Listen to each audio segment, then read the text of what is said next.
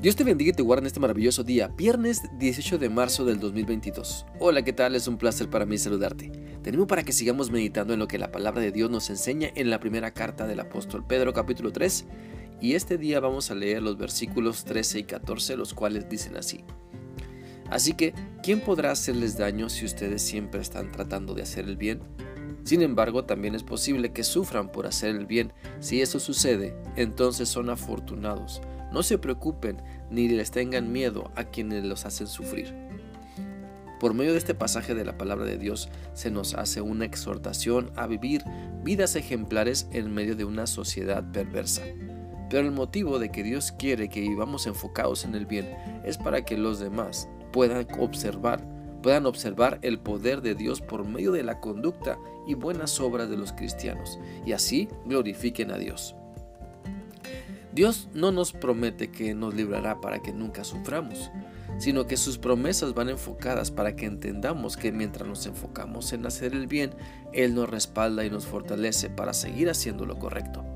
Por lo tanto, este pasaje de primero de Pedro inicia con una pregunta retórica que nos hace pensar en que el poder de Dios siempre nos acompaña cuando estamos comprometidos con la verdad de su palabra. Como dice también la Biblia en Romanos 8:31, ¿Qué pues diremos a esto? Si Dios es por nosotros, ¿quién contra nosotros? Mira, si Dios nos respalda, lo tenemos todo. Si Dios está con nosotros, podemos estar confiados.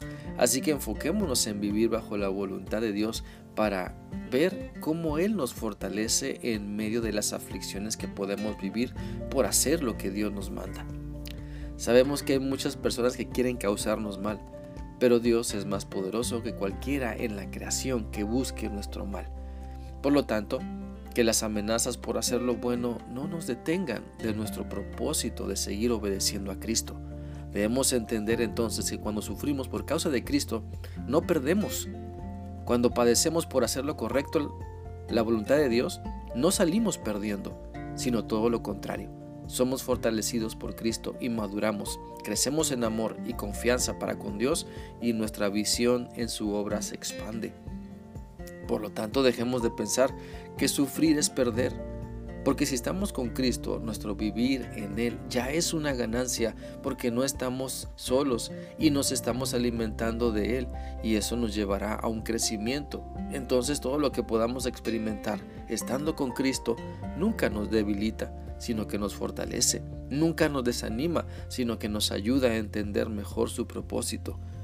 Por eso, que nuestro anhelo sea siempre hacer el bien, estar bajo la voluntad de Dios, porque cuando estamos firmes en Cristo y recibimos un daño, Dios nos consuela, Dios nos alienta para que salgamos adelante, pero si no tenemos a Dios en nuestra vida, entonces no tenemos nada.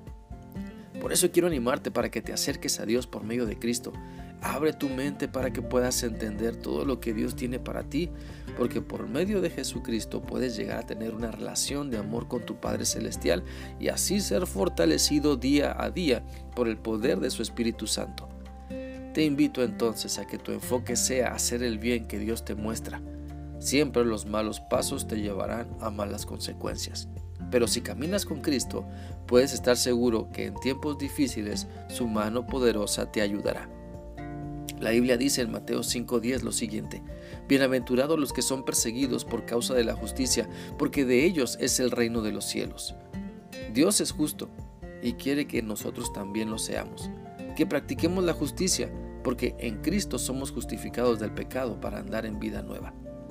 Por eso enfócate en hacer el bien, y sea lo que vivas, recuerda que la presencia de Dios te fortalecerá y ayudará para que nunca dejes de hacer la voluntad de Dios.